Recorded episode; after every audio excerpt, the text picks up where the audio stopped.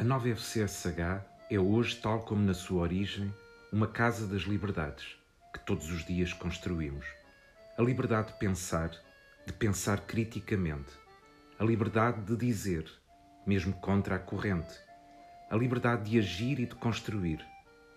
Cuidamos dessas liberdades todos os dias. Fui estudante da nova FCSH há quase 40 anos e hoje sou docente. Posso dizer que a nossa matriz e a nossa essência, essa mesma liberdade, permanecem.